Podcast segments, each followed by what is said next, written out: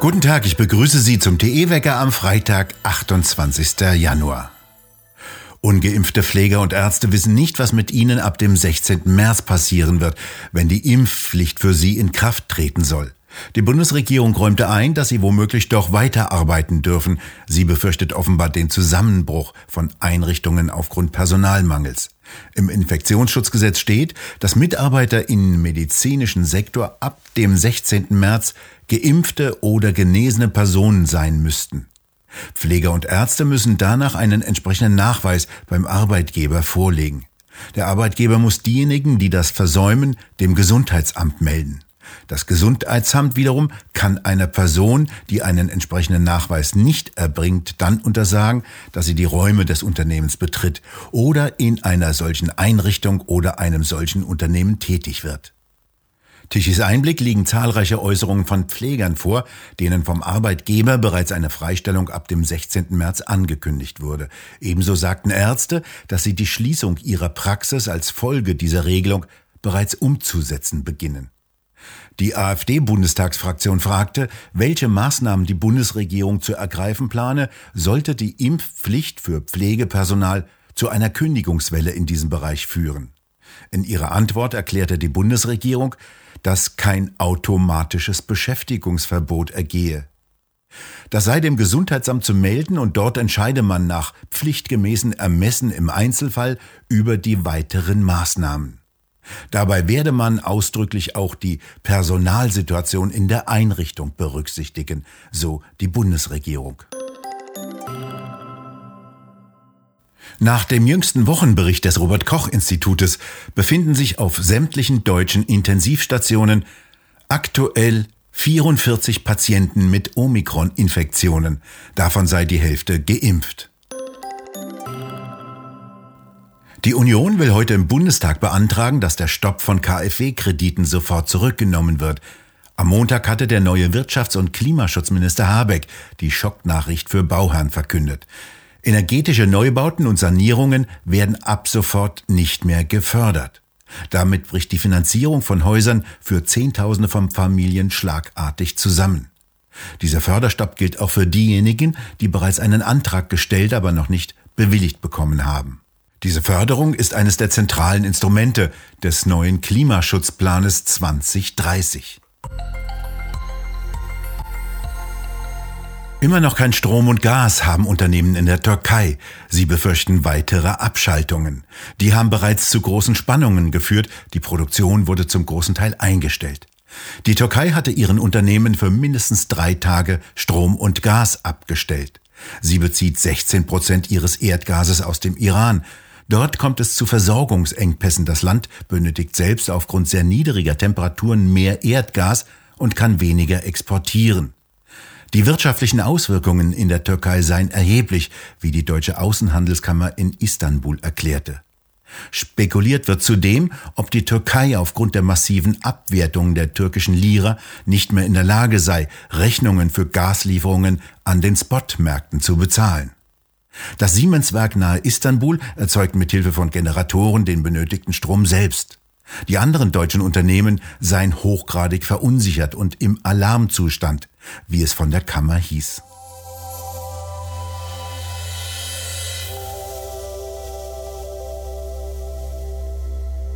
Erschüttert und erschrocken zeigte sich der Münchner Erzbischof Reinhard Marx, vor allem über das Leid der Opfer, über Täter und das Verhalten von Verantwortlichen der katholischen Kirche. Bei einer Pressekonferenz sagte er zum Missbrauchsgutachten einer Münchner Anwaltskanzlei, das sei ein tiefer Einschnitt für die katholische Kirche. Mindestens 497 Opfer und 235 Täter im Erzbistum München und Freising zwischen den Jahren 1945 und 2019 listet das Gutachten auf. Er selbst trage moralische Verantwortung. Marx antwortete auf die Frage nach einem Rücktritt, der Papst habe gesagt, mach weiter. Er klebe nicht an seinem Posten, allerdings wäre das jetzt nicht der richtige Zeitpunkt. Aber die innere Bereitschaft, das Amt abzugeben, die hätte er, meinte Marx.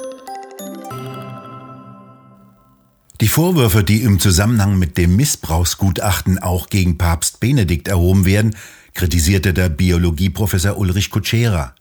Der Biologe, der sich zuletzt kritisch zum Thema Homo-Ehe und Kindesadoptionsrecht für gleichgeschlechtliche Paare geäußert hat, sagte gegenüber Tichys Einblick, der emeritierte Papst Benedikt sei von den Medien ungerecht behandelt worden. Er sei Anhänger des evolutionär verankerten Fairness-Prinzips. Kutschera wörtlich zu Tichys Einblick, da ich diesen bedeutenden Denker als Religionsphilosophen schätze, verteidige ich ihn, obwohl ich Atheist bin. Es geht hier, so Kutschera weiter, zunächst um das Problem homosexuelle Pädophilie, das nicht nur in der Kirche, sondern auch in Bildungseinrichtungen, wie zum Beispiel der ehemaligen Odenwaldschule, eine Rolle spielt. Das Kernproblem sei die Tatsache, dass vor 40 Jahren, als Benedikt als Erzbischof von München-Freising tätig war, pädophile Aktivitäten weitgehend akzeptiert waren. Vertreter der Grünen waren damals besonders daran interessiert, die sogenannten Pädophilen als unterdrückte sexuelle Minderheit zu hofieren. An das Kindeswohl habe man damals kaum gedacht. Die positive Vita Benedikts dürfe nicht durch einen möglichen Fehler, der 40 Jahren zurückliege, beschädigt oder gar zerstört werden. Twitter musste nach eigenen Angaben zwischen Januar und Juni des vergangenen Jahres so viele Inhalte löschen wie noch nie. Twitter twitterte, dass in diesen sechs Monaten 43.387 Forderungen von Regierungen zur Entfernung von Inhalten von fast zwei Konten gestellt wurden. Dies sei die größte Anzahl in einem Berichtszeitraum seit Twitter 2012 mit der Veröffentlichung von Transparenzberichten begann. 95 Prozent der Aufforderungen kamen aus fünf Ländern. Die meisten seien aus Japan gekommen, gefolgt von Russland, der Türkei, Indien und Südkorea. Die Website ist in mehreren Ländern, darunter China und Nordkorea, gesperrt. Wir stehen vor noch nie dagewesenen Herausforderungen, da Regierungen auf der ganzen Welt zunehmend versuchen, einzugreifen und Inhalte zu entfernen, sagte der Vizepräsident von Twitter für globale Öffentlichkeit. Diese Bedrohung der Privatsphäre und des Rechts auf freie Meinungsäußerung sei ein zutiefst beunruhigender Trend. Auf einmal erklingt eine laute Glocke und die Kinder stehen gemeinsam auf. Nun ist es Zeit für einen Badbesuch, ruft eine Betreuerin vom Ende des Raumes und deutet auf eine gläserne Tür, durch die grelles Neonlicht scheint. Alle Kinder setzen sich in Bewegung. Ich folge den langsam tapsenden Wesen in einen Raum, in dem hunderte von Toiletten ohne Trennwände reihenweise aufgestellt sind. Ihr habt zehn Minuten Zeit, ruft die Betreuerin als jedes Kind auf einem Topf Platz genommen hat und dreht eine große Sanduhr an der Wand um. Bunddenk stellt sich neben mich und flüstert, besonders stolz sind wir darauf, dass unsere MMs, unsere Mini-Menschen, ausschließlich gemeinsam auf die Toilette gehen. So lernen sie schon früh, dass individuelle körperliche Bedürfnisse hinderlich für das Gemeinschaftserleben sind. Resistenten Kindern, die ihre Geschäfte zu einem anderen Zeitpunkt erledigen wollen, ziehen wir altersunabhängig Windeln an, bis sie die Gemeinschaftsbadzeiten verinnerlicht haben. Das schreibt Larissa Fusser in ihrer fiktiven Reportage über die Kinderbetreuungseinrichtung der Zukunft. Eine Reportage, wie sie im Jahre 2050 in Tichys Einblick stehen könnte. Wo? In der neuesten Druckausgabe von Tichys Einblick. Dieses fein gestaltete und sorgfältig gedruckte Heft finden Sie im gut sortierten Zeitschriftenhandel oder direkt im Onlineshop bei www.tichiseinblick.shop auf der Webseite. Dort können Sie die Ausgabe auch als PDF-File herunterladen. Eine Kaltfront ist in der vergangenen Nacht über Deutschland gezogen. Die hat Regen und Schneeschauer mitgebracht. Im Norden und Osten dazu noch sehr stürmische Winde. Heute macht sich tagsüber wieder ein wenig Hochdruckeinfluss bemerkbar. Das Wetter hat sich beruhigt. Es können noch vereinzelt Regenschauer auftreten. Im Westen bleibt es trocken. Die Sonne kann durchaus mal durchdringen. Im Süden am Alpenrand anfangs kann es noch zu kräftigeren Schneefällen kommen. Temperaturen vier bis sechs Grad. Doch zum Wochenende baut sich ein markantes Tiefdruckgebiet über Skandinavien auf und das könnte sich zu einem richtig gehenden Sturmtief auswachsen. Am Samstagmorgen Niederschläge über dem Norden, der Westen und der Süden bekommt kaum etwas ab. Interessant wird die Nacht zum Sonntag. Für die Nord- und Ostseeküsten berechnen die Wettermodelle für den Samstagabend und Sonntag wieder sehr heftige Stürme voraus mit Windgeschwindigkeiten von 100 bis 120 Stundenkilometer. Vor allem im Nordosten können Orkanböen dazukommen. Im Landesinneren wird es dann abgeschwächter windig.